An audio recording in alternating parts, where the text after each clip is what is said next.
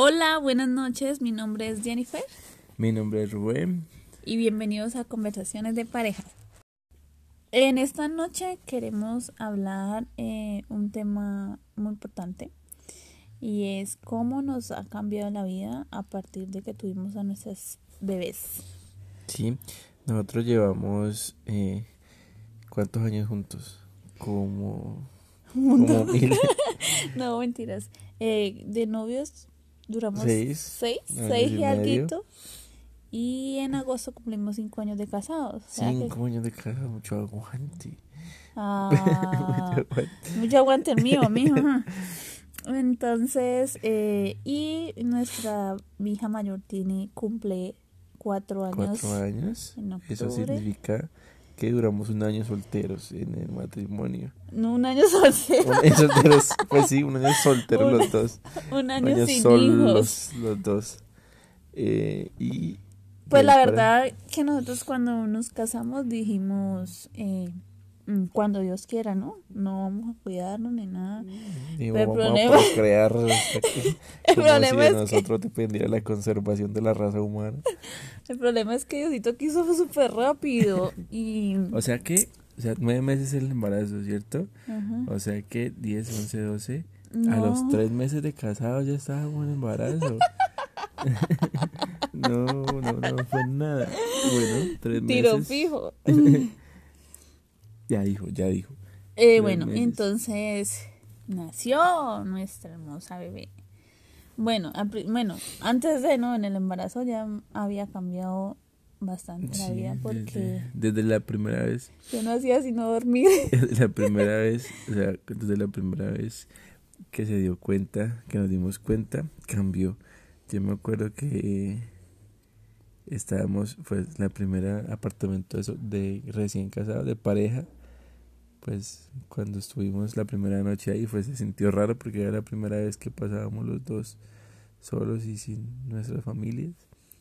Y luego, eh, pues nos enteramos que íbamos a ser padres y lloramos como una madre. Lloramos. Lloramos. de felicidad y de oh my god, ¿y ahora? ¿Qué vamos a hacer? Dios mío, yo no me acabo de criar yo, voy a empezar a criar. Aparte que Rubén, Rubén estaba empezando a trabajar, estaba haciendo la práctica de la carrera, ¿no? No, estaba trabajando en, en Cali, estaba trabajando en Cali, en mi primer trabajo después de las prácticas. Ah, sí. Yo fui a, a buscar trabajo donde hice las prácticas y me dijeron que de casualidad necesitaban un psicólogo en Cali y estuve allá y como a las dos, dos meses de estar allá, fue que me que Jennifer quedó en embarazo.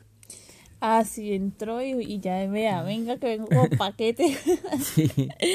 Yo estaba trabajando, pero pues yo quería, yo iba a entrar a estudiar, esa era, esa era la idea y pues ahí quedó. Y bueno, el embarazo. Ahí quedó, pero luego, me dio mucho sueño. Ahí quedó, pero luego pudo, o sea, no, no fue como un impedimento, solamente se pausó y luego sí. Se pospuso. Se pospuso y siguió, y seguimos pues después, cuando ya había más tiempito, cuando ya la niña estaba un poquito más grande, seguimos. seguimos pues de hecho fue después de la segunda bebé, ¿no? Porque en nuestras ciudades se llevan eh, dos años de diferencia. Y y cuando nació nuestra primera bebé, pues obviamente todo giraba en torno a ella. Y, y nos cambió la rutina, sobre todo las primeras dos semanas. Uf, las semanas fueron muy duras. Nosotros, nosotros no éramos mucho de rumba ni de salir. Sino de dormir. De dormir. Y Jennifer desde el primer momento que supo que estaba en embarazo, cayó en la cama a dormir. no, a dormir y daba mucho sueño. ¿Y dormir? ¿Tu vómito no te dio? Me dio todas esas cosas, pero justo cuando me di cuenta que estaba en embarazo. Pero a los tres meses ya se me pasó. Pero digamos que nos dañó, o sea, nos, nos afectó mucho nuestra rutina porque nosotros éramos, o bueno, somos muy dormilones. Y esas dos primeras semanas fueron Cuando nació Isabela. Cuando nació Isabela, yo me acuerdo que eh, teníamos una cuna que estaba al lado de la cama y, y Jennifer me dijo, voy a dormirme un rato, cuídela porque usted depende de la vida de su hija. Y yo me quedé ahí pegado casi un rato ahí. Eso fue, eso fue la, la primera noche que llegamos a la, a la casa nosotros después de la clínica y todo eso. Pues nuestra familia que nos había ido a cuidar y todo eso, pues ya se iban a dormir y era la primera noche nosotros con la bebé. O sea, dos pelados que teníamos cuántos años. O sea, imagínense, mm, no sabíamos nada de bebé, o sea, pues yo sí había, pues, una cosa es lo que uno lee, lo que uno escucha y otra cosa es la teoría y que uno siempre estaba, no, pues cualquier cosa, mi mamá, mi mamá, ¿cierto? Y uno ha tenido contactos con bebés, porque uno no, no dice que nunca ha cogido un bebé, pero bebés de un año, bebés de seis meses, pero esta bebé estaba recién nacida. Tan frágil allí, tan esa bebé, tan hermosa. tan pequeñita. Y yo creo que a ustedes les ha pasado cuando, bueno, los que tienen hijos, que las primeras semanas uno no duerme, uno nomás la está mirando cada cinco minutos a ver si todavía está respirando, mm, porque uno escucha historias. Mm. Y yo venía muy agotada de, del parto porque yo todo un día en trabajo de parto. Yo fui a la clínica a las nueve de la mañana y ella nació al otro día a las cuatro y media de la mañana. Entonces todo ese día yo estaba agotada, no dormí. Entonces yo le dije a Rubén, no, yo necesito dormir, ustedes, de, usted depende la vida de nuestra bebé. y yo, y yo, o sea, en mi mente, o sea, nadie me dijo, la bebé puede dormir sola, solamente, no sé, dele comida, lo que nos decían era, dele comida, y es que nos asustaron también muy feo, dele comida cada dos horas y no se le va a bajar el azúcar y hay que venir y no tenemos que tener, nos la quedamos con ella y le dejamos el examen, le sacamos sangre, la inyectamos, la canalizamos, no sé qué entonces cada dos horas era fijo la despertar a darle comida. Y como no sabíamos la niña que cómo iba a dormir, de pronto le caía algo, era bebé y no se despertaba ahorita. Entonces prácticamente dormí, no dormimos, esa noche no Isabela fue una niña, o es una niña muy dormilona y ella no se despertaba a comer y nosotros con ese miedo de que no despertémosla, que le va, que le va a bajar el azúcar, bueno, en fin. Y y ahí le pasamos esa noche, pero esa noche fue totalmente en vela. Eh, y lo que pasó fue que, bueno, ahí ya empezó, pues ya después el otro día eh, le contamos para nuestras mamás y a los suegros y nos dijeron que la niña puede dormir pues tranquilo, que no le pusiéramos nada pues eso así encima cobijas o algo y que pudiéramos dormir mejor, pero yo me acuerdo que al otro día pues como todo el mundo lo va a visitar a uno, yo me quedé dormido, semi acostado en la cama, me quedé dormido ahí, porque estaba totalmente sonámbulo y no sabía qué hacer. el primer cambio que nos hizo la vida de las bebés, o la bebé que fue Isabela, fue que nos trastornó el sueño ya, o sea, sí nos dijeron desde que empezamos a contar que estábamos en embarazo, nos dijeron aprovechen que son los últimos días. Y es el consejo que siempre le damos a, a las personas, a nuestros amigos que van a tener bebé, amigas, yo le digo, duerma, aproveche y duerma, porque después... Después no. cuando, cuando nuestra segunda hija nació, Gabriela, Isabela ya tenía dos años, digamos, ya tenía ya estaba durmiendo seguido. ella, Isabela, a los 3, 4 meses ya tenía sueño regular y dormía derecho. Dormía, dormía derecho toda la noche. Entonces ya habíamos empezado a dormir bien. Y cuando Gabriela nació, otra, vez. Pero entonces esta vez ya sabíamos que ella podía seguir derecho. Entonces la acostamos igual al lado de nosotros de la cuna. Eh, Isabela ya que no dormía. colecho, ¿no? No, Isabela ya dormía en otra pieza que cuando nos cambiamos de casa, la pieza quedaba un poquito más lejos pero ella nunca se despertaba a medianoche ni nada. Entonces Gabriela, que fue nuestra segunda hija, dormía ahí, pero ya dormimos la primera noche más tranquilos, o si nos levantamos a darle comida y todo. Y hasta ahora Gabriela tiene año y medio, ya casi con los dos en octubre, y, y todavía se despierta a medianoche. Todavía se despierta una, todos los hijos no son iguales. una o dos veces, una o dos veces en medianoche, entonces todavía no hemos podido, o sea, desde que, desde hace tres años, casi cuatro, no dormimos seis horas derecho. Y de pronto la gente dirá, ay, no, pues estás sufrido, ay, no. Pero pues, o sea, sí es duro, o sea, usted no, sabiendo que al otro día tenés que madrugar al trabajo y te trasnochas. Y ahora otra cosa, cuando ellas se enferman, es trasnochada fija. Sí. Eh, La segunda cosa, pues la primera cosa que nos cambió fue lo del sueño. Y la segunda, bueno, y otra cosa pues que también cambia es que uno cuando cuando tiene hijos aparecen los miedos por todo. O sea, no le da miedo que les pase algo, le da miedo que se ahoguen, que salgan a la calle, que se caigan, que se enfermen. Ay, bendito. Entonces, sí, eso es cuando la mamá le dice a uno, cuando usted sea papá lo va a entender a uno. Y sí, porque uno se preocupa, porque uno molesta tanto. Y... Yo, digo que, bueno, ese sí fue otro cambio, eh, el segundo cambio que afectó en la vida de, de uno. Y hay pequeñas cosas que de pronto uno no nota, pero que también le cambian a uno.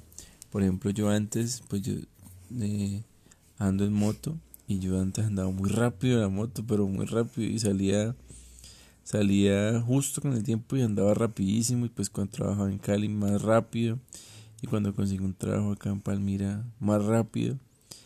Y cuando, tuve las niñas ya digamos ya ya no andaba tan rápido. Yo igual salía tarde pero llegaba tarde aún llega tarde pero ya no andaba o sea ya decía bueno si llego tarde llego tarde ya pero lo importante es que llegue sano, ya, ya no empieza como a, como a regularse más, porque pues uno consciente o inconscientemente se da cuenta que, que hay una persona pues que lo espera y, y, uno dice, no, pues que embarra uno accidentarse o, o faltar por una bobada de esas.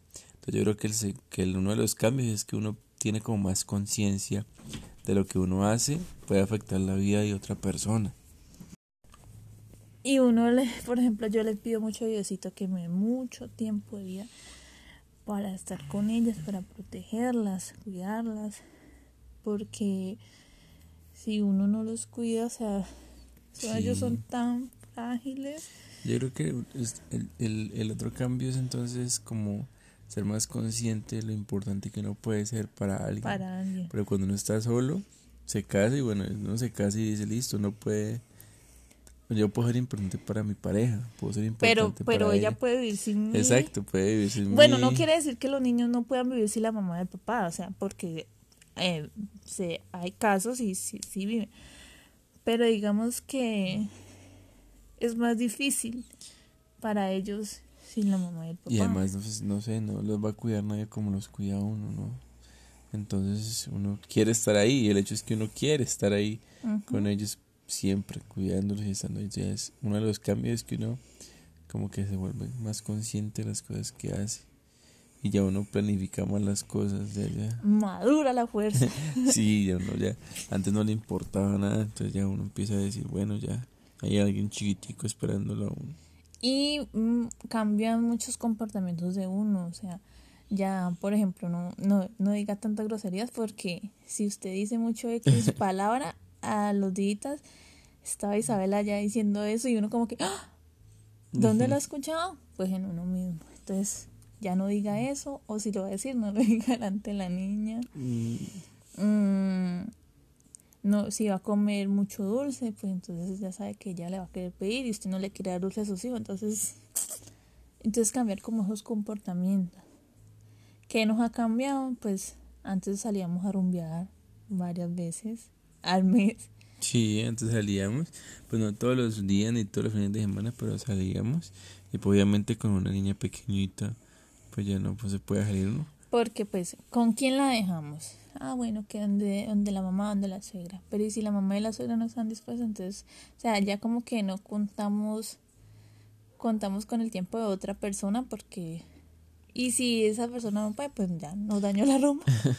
aunque, aunque hemos tenido mucho apoyo de, nuestras familias. Uy, sí, muy bendecidos. Y, me acuerdo que con Isabela, creo que fue antes del mes, que ella se fue a dormir con quién fue, con la mamita, con mi mamá. ¿Se acuerda? ¿Antes del mes? Sí, ella estaba muy bebé cuando la dejamos dormir con mi mamá, ¿no se acuerda? Y ese día se quedó con mi suegra para que nosotros pudiéramos dormir porque estábamos muy agotados. Porque llevamos mucho tiempo sin dormir, entonces como que, como que mamá, hágame el favor. Y pues no era que viviera lejos, ¿no? Vivía cerquita, entonces nos levantamos y fuimos a buscarla de una vez porque ya nos hacía falta la corda. Sí, uno las extraña. Sí, uno las extraña y, y, uno ya se, se, acostumbra mucho a las, desde el primer momento. Pero pues en general todo nos ha cambiado para bien, o sea, es tan hermoso cuando ellas le cuando aprenden a decir mamá, papá, verlas hacer cosas que no podían hacer antes y luego hacerlas tan increíble. O sea, que aprendan a hacer algo nuevo es, es muy lindo. Juan Isabel empezó a ir al jardín, tan hermosa que se veía con ese uniforme, cómo cogen los, escriben en el cuaderno, o sea, es tan increíble. En realidad, ellas son nuestra prioridad y todo gira en torno a ellas. Y ser mamá es, pues para mí ha sido lo mejor de mi vida. Se lo recomiendo a todo el mundo. Es duro. es difícil. Como es duro. Pero es muy hermoso, es muy gratificante. Es duro y es duro. Pues hay que hacer muchas cosas para cuidarlas. Pero, o sea, nos han cambiado para bien. Para bien porque pues crea uno lo que crea con las niñas, les, trae uno muchas bendiciones y, y lo que siempre dicen es que pues vienen con el pan debajo del brazo. Pero, pero sí, eh, todo nos ha cambiado para bien, gracias a Dios. Pues no, no se ha tenido pues los lujos más grandes, pero pues ellas han estado bien.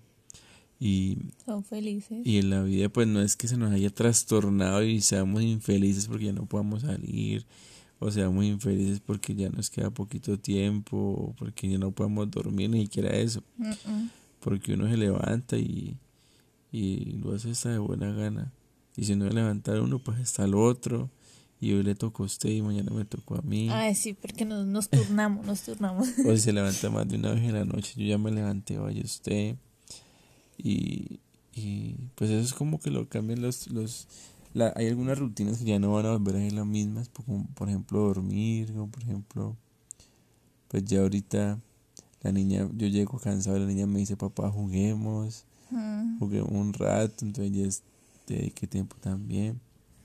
Ahorita que empiezan a hablar, ya empiezan otra cosa, porque ya empieza papá y para dónde va, y papá, ¿por qué no me lleva? Y ahorita. papá te extraño. Yo no quiero que usted vaya al trabajo. Ah, eso es lo más berraco, amiga. Yo no quiero que usted vaya a trabajar. Y uno ahí, pues, ¿qué va a hacer? Y ahorita me dice, ¿y usted por qué tiene amigos? Me dijo que día. Entonces, como que, ¿y quién es ese con el que usted habla? Hay las preguntas así que uno no sabe responder. Me dice, mamá, ¿y uno por qué no tiene el ombligo en la espalda?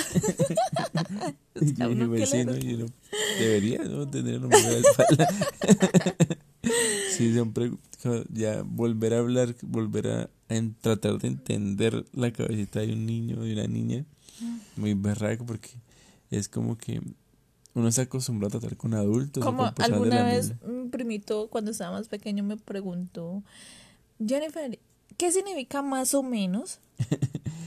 y yo me quedé como, o sea, yo sé qué quiere decir eso, pero ¿cómo carajo se lo explico? O sea, no, yo le dije, va, pregúntale a Rubén. me echó la pelota. Y, y es que uno está acostumbrado a tratar con las personas del mismo de la misma edad de uno, contemporáneos o con alguien que le entienda a uno. Y uno quiere tratar de hablarle así a los hijos también. Y entonces como que, ¿y por qué papá? ¿Y por qué papá? ¿Y por qué? Y entonces uno como que tengo que explicarle y tengo que explicarle. Entonces uno se da cuenta pues de que ya tiene que mejorar su léxico y empezar a hablar de otra forma o, o explicar las cosas de una o saber qué uno va a decir porque se puede meter en problemas porque le van a preguntar por qué o eso de dónde viene o eso porque es así. Entonces ya... y, otra cosa es que, digamos, que a mí me ha chocado mucho y es que entender que uno no debe como actuar con sus emociones, o sea, es decir, si uno se enoja, empezar a gritar como loco, no, o sea, eh, decir, no, bueno, yo, así como yo le digo a Rubén, yo soy el adulto, él es el niño, yo puedo suprimir mis sentimientos. Ella, la bebé, no sabe, ella nomás llora. Mm. O sea, es, muy difícil, no decir que pues siempre lo hacemos, no. Pero ese pedacito es... Sí, ahorita estamos, digamos, en dos etapas porque con Isabel uno de pronto puede negociar o puede hacerse entender, entonces no vamos a entrar ya, ya vamos para la casa. Isabela, Entonces, Isabela, ¿por qué? Porque ya vamos a comer o porque ya está tarde. Entonces ya puede llorar, pero ella misma se entra. Pero con Gabriela no, porque Gabriela, tiene un año y medio. Gabriela está entrando en los terribles dos. Y ella es, ahorita se la etapa del no. Entonces, vamos, no. El no y el berrinche tirarse al suelo. Ajá, entonces no, y con ella no se puede negociar porque ella no te va a entender que ya está tarde, o que ya vamos a comer, o que ya es hora de dormir, o que estamos cansados, o que vamos vamos, yo no le decir a ella, vamos, que adentro vamos a jugar otra cosa, porque ya no está, no va a entender qué es eso, o sea, todavía no está la edad como de, poder negociar, entonces cuando ya toca cargarla, aguantarse el berrinche y, y volver a negociar. Y bueno, yo creo que lo, lo más importante, nuestra misión, por así decirlo, como padres, es criar buenos seres humanos seres humanos que le aporten a la sociedad, seres humanos buenos y sobre todo seres humanos felices. Y qué responsabilidad. Eh, sí, muy, muy berraco. Y entonces es, es de mucho, mucho. Uno pasa de ser una, persona que está sola en la vida, que solamente está ahí. Que solamente piensa en uno respira. Y ahora usted tiene una misión y la berraca. Pero muy bonita. Yo creo que ese es el cambio más grande que uno ya pasa de ser un cualquiera y solo, que no le importa nada, a tener que ser pendiente de otra vida. Yo creo que ese es el cambio más berraco. No, no es solamente cambiar los hábitos del sueño, cambiar lo que compra, porque también lo que uno compra, lo que uno merca para alimentarse cambia, porque ya incluye otras cosas, que más frutas, que eh, que la leche, que los pañales, pues también cambian. No es como decir, hoy, ay no, qué pereza, comemos pan con café a la comida. Pues ellas comen, pero, uno sabe que eso no es una comida para ellas. Entonces, como ser más consciente de todo lo que uno hace.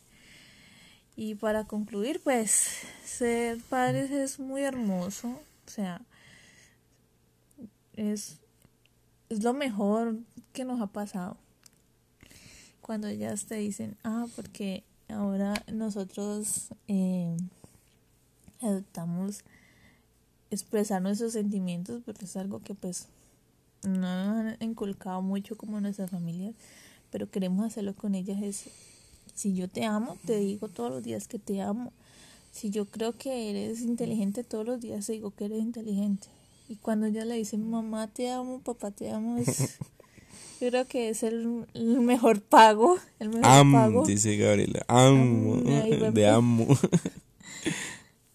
ahí está empezando. Pero sí, también lo que cambia uno es como la forma de expresarse, ¿no? Porque uno, yo creo que.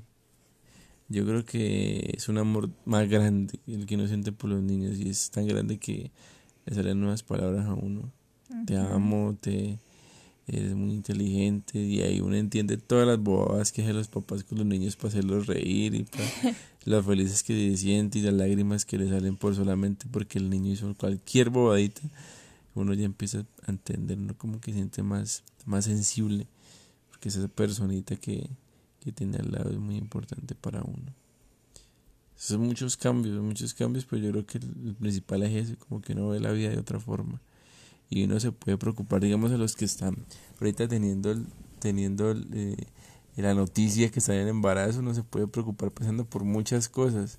¿Qué va a hacer? ¿Qué le va a dar de comer? ¿Qué va a hacer ese niño? Y uno tan, tan mal hijo que es, que buen padre va a ser, todas esas cosas, y uno cómo la va a educar. Pero eso va saliendo, la naturaleza es sabia y uno va... Cuando se lo entregan, cambia todo. Sí, ya, ya me, todavía me acuerdo de, cómo fue esa primera, primera vez que la, que la vi. Eh, yo creo que todo eso lo cambia uno. Sí. Bueno, esperemos, esperamos que les haya gustado nuestra historia, un poco larguita, sí, porque hablamos mucho.